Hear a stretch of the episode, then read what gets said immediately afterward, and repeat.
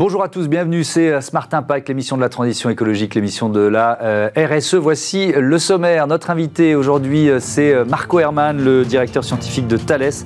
On détaillera les ambitions du groupe en matière de SG, environnement social et gouvernance. On va notamment parler d'aéronautique. Notre débat portera sur la communication responsable alors que Havas Paris annonce l'acquisition de l'agence verte. Leur DG viendront s'expliquer sur les raisons de ce rapprochement. Et puis dans Smart Ideas, à l'occasion de la journée des aidants, on va découvrir ensemble Tilia. C'est une solution clé en main euh, pour aider euh, les millions de Français qui ont un proche fragilisé. Voilà pour les titres, on a 30 minutes pour les développer. C'est Smart Impact.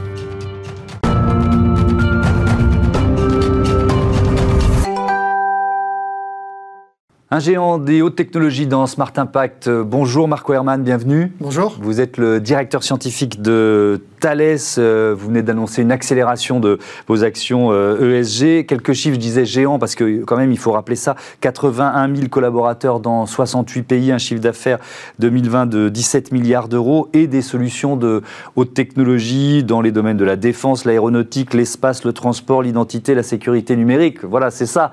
Euh, Thales. en quoi écologie, tiens, je vais démarrer par une question un peu générale liée à l'ESG, en quoi écologie et business, finalement, via les solutions que vous proposez, en quoi écologie et business, finalement, font bon ménage chez Thales bah, En fait, l'environnement, c'est une préoccupation pour tout le monde. Donc, euh, d'une part, le personnel Thales n'y échappe pas. Nos, employés sont très, très sensibles et motivés à titre personnel, hein, dans, à la maison, mais donc également au travail. Mmh. Euh, mais ça imprègne évidemment nos, clients. Hein, et donc, on a affiché effectivement, à l'occasion de ce plan-là, une accélération, notamment de la partie verte. De notre plan, l'environnement, euh, mhm. principalement l'impact carbone, parce que c'est ça que nos solutions permettent d'optimiser ou de mhm. diminuer. Les efforts euh, sont, pour diminuer. Mhm. Mais on verra peut-être d'autres exemples aussi que la partie environnement. Mais un chiffre pour pour, dire à quel point on a accéléré. Euh, parce qu'on a déjà affiché un certain nombre d'ambitions il, y a quelques temps. Cette année, on les a révisées à la hausse.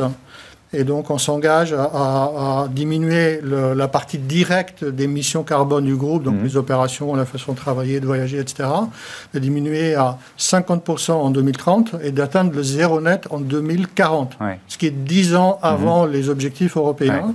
évidemment nécessaire pour la trajectoire 1,5 degré dont on est tous redevables et tous responsables. c'est un, objectif euh, commun, planétaire. Une responsable et donc l'environnement est également au clé de mm. nos préoccupations. Oui, effectivement, dans ce plan d'action, il y a cet objectif 2040 zéro émission nette de, gaz à effet de serre, 100% des nouveaux produits et services éco-conçus en 2023. Donc là, je vais citer les objectifs beaucoup plus proches. 20% hein. de femmes au plus haut niveau de responsabilité, pareil, c'est pour 2023, et réduire de 30% les accidents du travail pour, cette même année.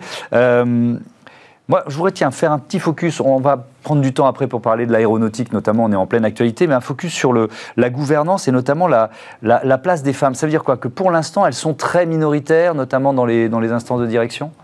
Bah, en, fait, et c'est vrai pour tous les secteurs de l'industrie dans lequel on est, mmh.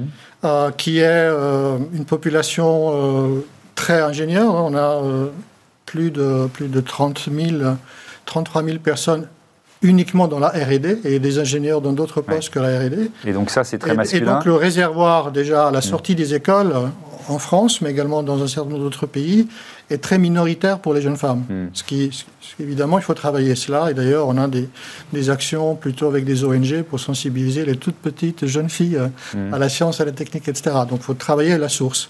Euh, nonobstant cela, on en a suffisamment pour mesurer qu'elles apportent énormément à la société, qu'elles hmm. sont très compétentes, etc. Et ce qu'on a annoncé, en fait, c'est euh, surtout de, de s'assurer, de permettre que, euh, même s'ils sont minoritaires encore aujourd'hui dans la totalité du groupe, qu'elles accèdent avec les mêmes chances, la même représentativité mhm. aux fonctions les plus élevées. Donc finalement, que la pyramide ne s'inverse pas quand on monte dans la hiérarchie, et c'est ça l'action qui, qui a été soulignée et mise en avant. Mhm. Et parallèlement, évidemment, on fait beaucoup d'efforts sur le recrutement pour recruter le plus de jeunes femmes possible et d'aller, en fait, c'est ce qu'on fait déjà dans tous les recrutements, y compris techniques, on va au-dessus des seuils de sortie des écoles mmh. en termes de pourcentage de jeunes filles. Alors, je voudrais vraiment qu'on fasse un focus sur, sur ce qui est l'actualité, c'est-à-dire cet objectif général de l'aérien qui a été annoncé cette semaine euh, lors de l'Assemblée générale de l'Association euh, internationale du transport aérien à Boston. Zéro émission nette de carbone euh, dès le milieu du 21e siècle. Ça semble assez... on se dit, mais comment vont-ils faire? Donc, c'est quoi les, solutions techniques? Et j'imagine que Thales sera au cœur de, euh, de ce bouillonnement d'idées et d'innovations pour, pour y arriver. C'est quoi les solutions on, va être au cœur, on va être en tout cas euh, fortement contributif. C'est un échéancier euh, long par rapport aux les, dates que vous avez dit sur les autres éléments. Et, en même temps, la, la, tâche est difficile et on aura bien besoin des 30 ans pour le faire ça part pas de zéro quelque part parce que l'Organisation internationale du, du, du, transport aérien depuis 2005, en fait, se préoccupe des, problèmes de, pollution induite par, par les avions. Et il y, a eu, y a eu déjà un engagement de diminuer en chiffre absolu par rapport à la référence 2005, de moitié les émissions euh, carbone de l'aviation en 2050. Et là, effectivement, on dit c'est pas 50, c'est euh, il n'y en a plus du tout. Euh, Mais ça, passe par quoi Par une mutation technologique ça, ça, passe par beaucoup de choses. Ça passe en partie aussi par des éléments qu'en France, on a déjà annoncés dans le plan de relance. Vous savez, l'avion euh, vert, hydrogène, etc. Donc évidemment, ça va passer par d'autres types d'avions. Ça va passer par un changement d'infrastructure, la logistique, parce que les carburants ne sont pas les mêmes, etc. Donc il y a toute une chaîne de valeur, notamment si on regarde l'hydrogène, mais également les biocarburants qui va changer la, forme, l'aérodynamique des avions va être touchée, mais il y a aussi des actions court terme. Et c'est là-dessus, de nouveau, que Thales essaie d'exercer son, portfolio de, produits. on peut donner des exemples On va donner des exemples, effectivement. Euh, on pense qu'on peut réduire de à peu près 15% euh, l'empreinte carbone à travers les opérations. Alors les opérations, c'est le fait de voler, hein, ce qui fait voler mhm. l'avion, euh, la, conduite, euh, la gestion du vol quelque part, la gestion des avions au sol, hein, que, le temps que vous attendez à la porte, etc. et sur ces 15%, les technologies Thales et notre, je dirais, notre engagement, ça représente à peu près les deux tiers. Alors, qu'est-ce qu'on va faire un, exemple, puis peut-être un second si on a le temps. Mhm. Nous sommes en charge pour un certain nombre d'avions euh, de construire la, partie, disons, le cerveau de l'avion, ce qu'on appelle le Flight Management System, le mhm. système de gestion du vol, hein, dans la nouvelle génération qui va sortir en 2024. Donc là, on est quand même 26 ans avant la, deadline que vous avez rappelée. Euh, dans, dans ce nouvel équipement, en fait, on va utiliser des données qui vont venir également de l'extérieur, de l'intelligence artificielle embarquée, une sorte d'aide à la conduite, hein, qui va permettre aux pilotes et aux instances de supervision du, trafic aérien d'optimiser la trajectoire. Choisir la meilleure trajectoire. Oui, alors pourquoi? Parce qu'il y, a plusieurs éléments. Aujourd'hui, un avion, tout le monde le voit, monte par palier, descend par palier. Et à chaque palier, on va remettre le gaz, euh, s'attendre un petit peu, etc. En fait, le bilan énergétique est beaucoup plus faible si on fait une, une descente et une montée continue. Ah, donc, alors ça, il faut mettre également dans la partie euh, contrôle du trafic aérien. Eh oui, c'est ce que j'allais vous dire. Ça veut dire que donc, les contrôleurs aériens, il faut qu'ils soient au courant. Absolument. la même tout l'écosystème qui, doit, qui doit changer. Mmh. Et on travaille également là-dessus. Et là, la solution, elle va se suivre d'une année, la partie FMS, ce qu'on appelle le Top Sky ATC One. Mmh. C'est euh, le nom barbare de la, solution Thales, qui donc va sortir en 2025. Oui, parce que j'ai vu que c'était en cours de test déjà. Il y avait des premiers tests qui étaient, qui étaient réalisés. Parce qu'évidemment, si c'est commercialisé de deux ans, on en a déjà. Ah, alors ça, c'est une première, un premier exemple. Vous en avez un deuxième? Oui, alors il y a, donc ça, c'est vraiment ce qui concerne le, la partie carbone, parce qu'en fait, ça, ça diminue la consommation c'est applicable aux, avions d'aujourd'hui et aux avions de demain. Donc euh, c'est pour ça que c'est intéressant. Mhm. Il y a un autre effet euh, de, des avions, ce sont les fameuses traînées blanches, hein, ce qu'on appelle les contrails dans une abrégée de, mhm. l'anglais, euh, qui sont la condensation de l'eau. Donc ça ne produit pas des gaz à effet de serre, mhm. mais il y a en fait un effet de serre par réflexion de la lumière sur ces couches blanches. Hein, les experts estiment aujourd'hui que c'est à peu près de même ordre de grandeur que que, la partie directe due au CO2 de la motorisation. Ah oui. Là également, en fait, ces condensations dépendent évidemment des conditions climatiques, de l'humidité, de la température, de, des, couches de nuages. Et de nouveau, en ayant les, les, d'abord la modélisation de ces phénomènes, donc on travaille avec des académiques pour modéliser tout ça, euh, euh, la connaissance de où il y a la probabilité pour que ces traînées euh, arrivent, on va pouvoir ajuster l'altitude de vol et éventuellement l'endroit pour également minimiser ou supprimer cette, euh, cette crainte-là. Hmm. Donc en fait, voilà, 10% de ce qui est vraiment inscrit dans la, dans la machine elle-même, hmm. et puis euh, c'est quelque chose d'additionnel qui risque de, de, lui de persister dans le temps, parce que dès que vous chauffez, vous pouvez avoir de la condensation. Hmm. Donc ces deux effets, effectivement, qui, qui, mettent en place aussi bien ce qui est dans le cockpit que ce qui est à l'extérieur, à terre et avec des nouvelles technologies numériques que je vous ai citées. Oui, parce que alors donc ça c'est du court terme parce que l'hydrogène dont on, les, avions du futur ils vont ressentir, ce sera quoi des, des mix hydrogène électrique euh, qu'on peut imaginer. Euh, je, je, pense qu'il y, y, y a, plein de plein d'options. Hein. Le, disons l'hydrogène est une, un objectif euh, de final qui nécessite aussi de produire de l'hydrogène vert. Bien sûr. donc le verdissement de l'électricité. Donc mhm. c'est pour ça qu'il y a toute une chaîne. La France est très fortement positionné sur le sujet, avec l'Allemagne d'ailleurs, hein, mmh. sur, sur, toute la filière dite hydrogène, pour d'autres modalités de transport, le train, etc. Donc c'est un effort qui n'est pas isolé à l'aéronautique. Mmh. Et les motoristes, qui pourraient mieux vous parler que moi de, de, de, l'impact sur le moteur, sont également, disons, dans les starting blocks pour utiliser ça. Mmh. Le, le, les gros points, ce seront sans doute plus la, voilà, la logistique, la production déjà de l'hydrogène vert. Puis après, il y a d'autres points à regarder la masse qu'il faut embarquer, la, sécurité, etc. Merci beaucoup. Merci euh, Marco Herman d'être venu présenter euh, voilà, ce plan d'action ESG de, de, Thales et notamment en matière euh, d'aéronautique. Notre débat tout de suite sur la communication responsable.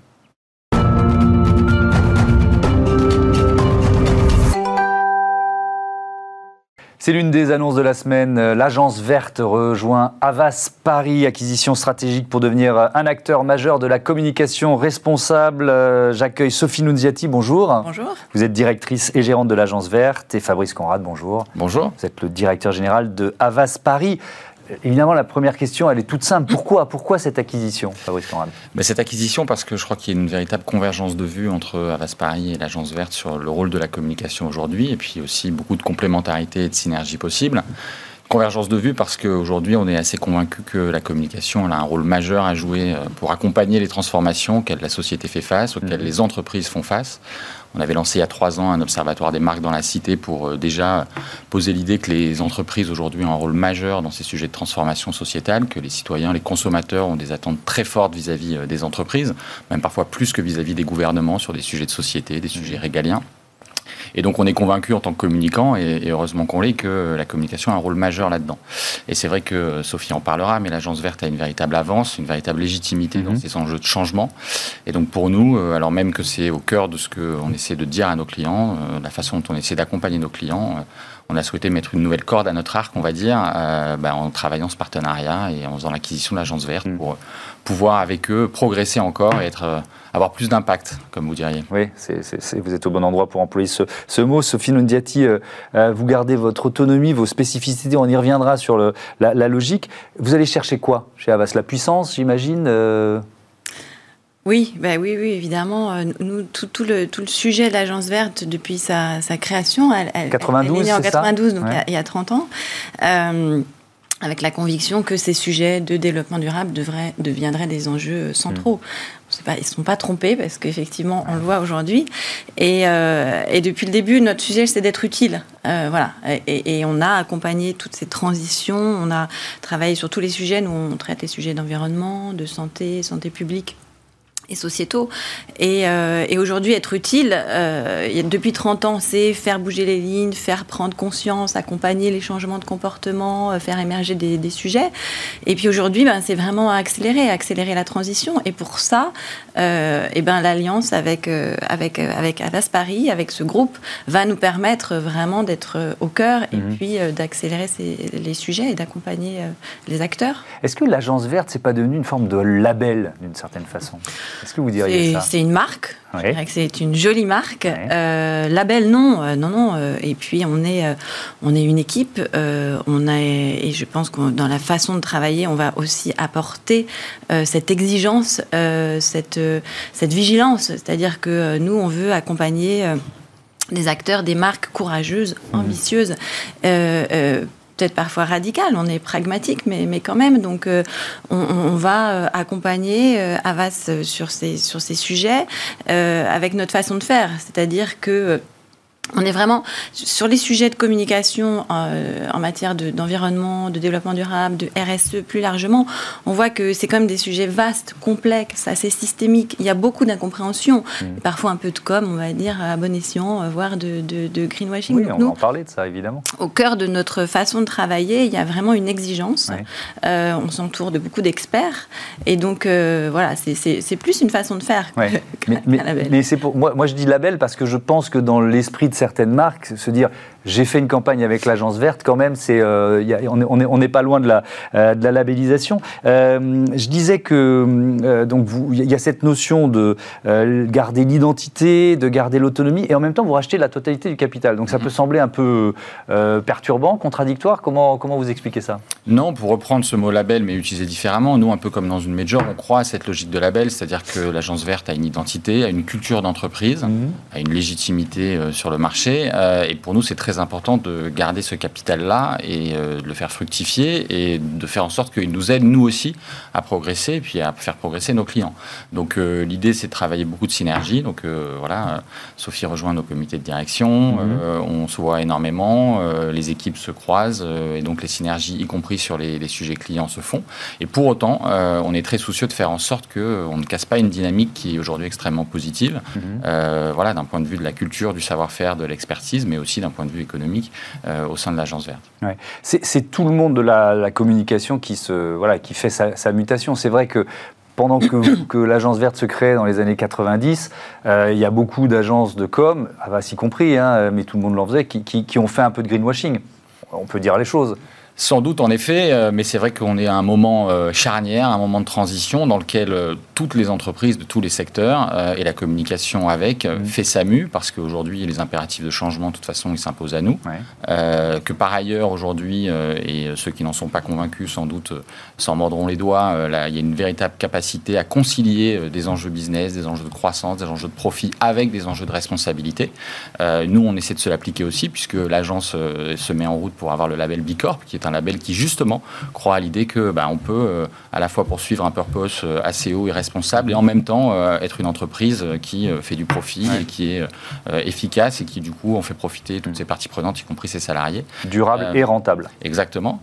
et donc aujourd'hui toutes les sociétés, vous receviez Thales juste avant, font, face à ce, à ce, sujet. Donc la communication, elle fait sa mue.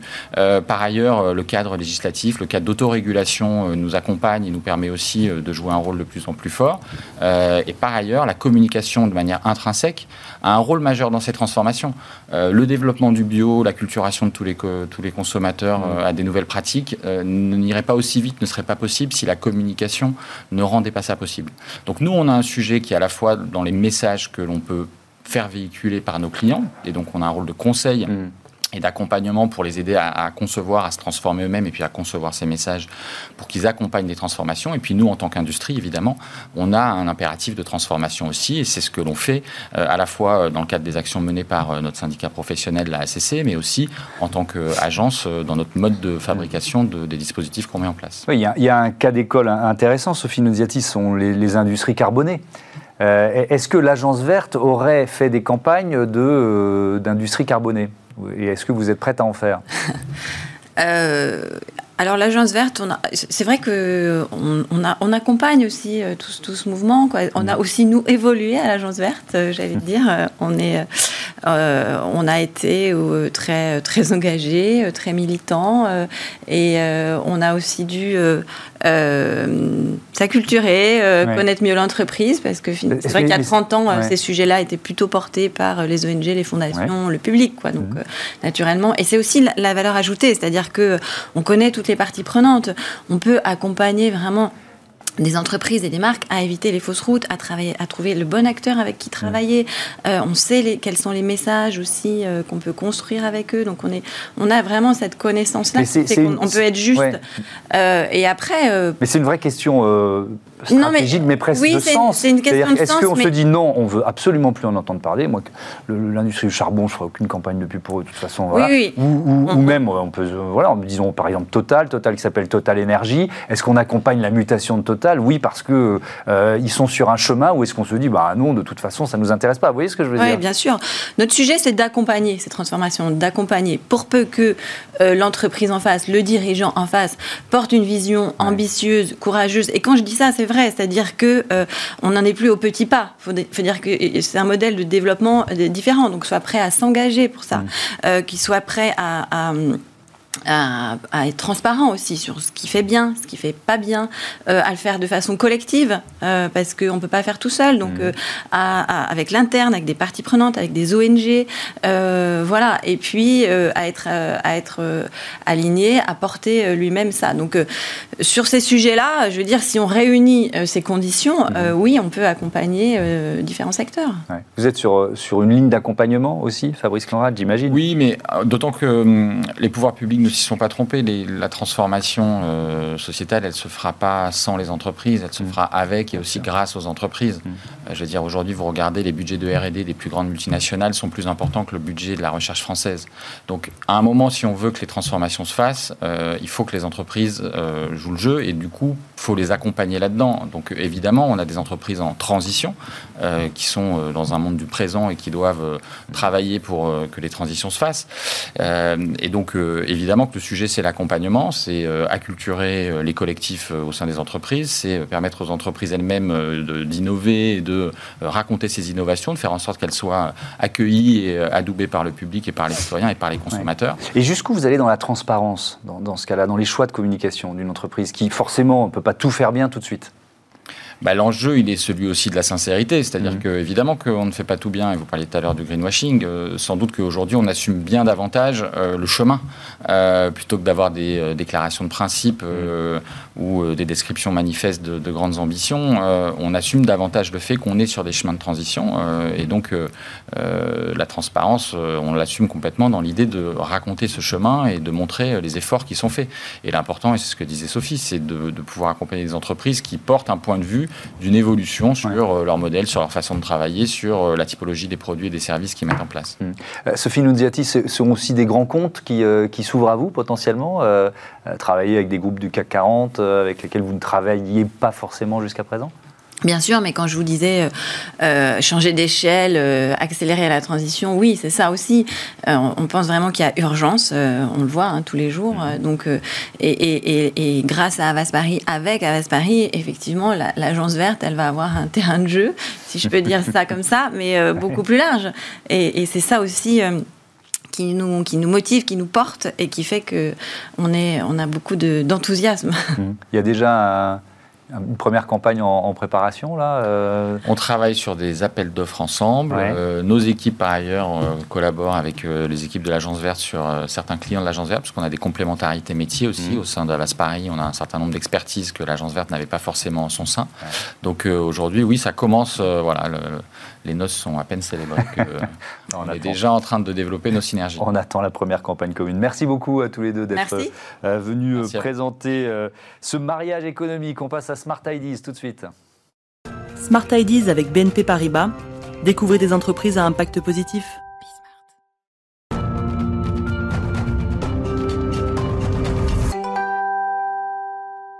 À l'occasion de la journée des aidants, on découvre Tilia dans euh, Smart Ideas avec sa fondatrice, sa directrice générale Christine Lamidel. Bonjour. Bonjour. Bienvenue. Vous êtes euh, intrapreneur au sein du groupe euh, BNP Paribas, vous-même aidante, et vous avez imaginé Tilia. C'est quoi Tilia?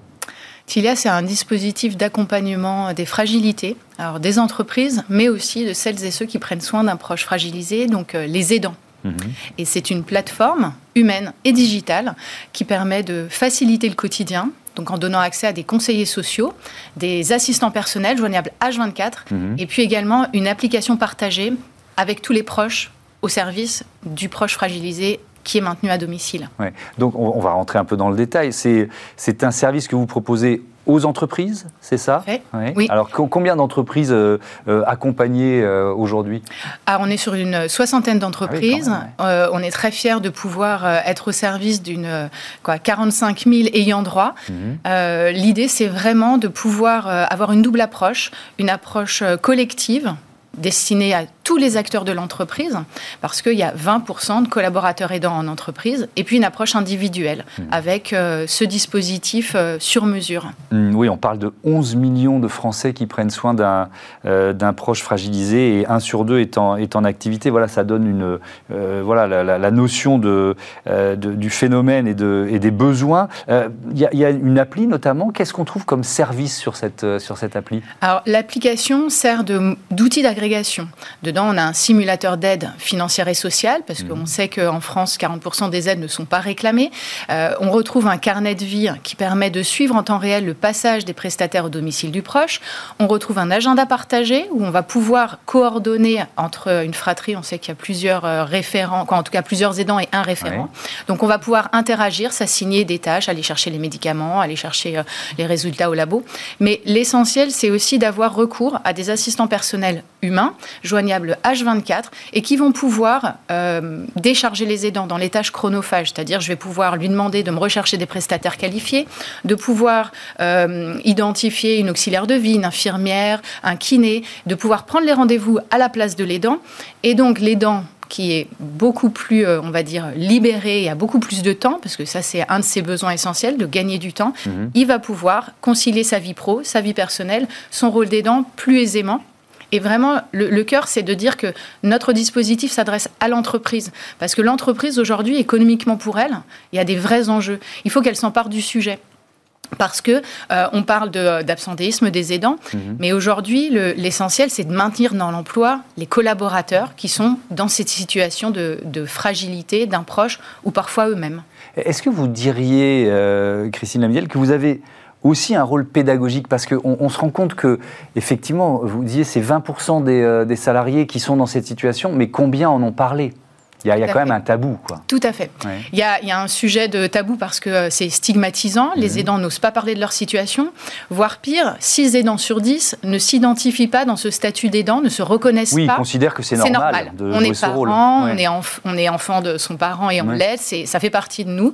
Euh, en revanche, il y a un gros sujet effectivement de conscientisation, de pédagogie à réaliser mhm. pour que on, puisse créer un cadre euh, bah, bienveillant où on puisse libérer la parole des aidants, les accompagner efficacement et puis déconstruire les idées reçues. Un aidant aujourd'hui, c'est pas simplement un collaborateur en fin de carrière qui prend soin d'un parent âgé et qui est proche de la retraite. Mmh. Non, aujourd'hui, la moyenne d'âge, c'est à peu près 42 ans. Nous, les, personnes qu'on accompagne, euh, ce sont des parents d'enfants en situation de handicap, des des talents, des, managers, des, quoi. C'est à tous les niveaux de l'entreprise mmh. vraiment que ça touche. Euh, les danses, on peut être tous potentiellement concernés.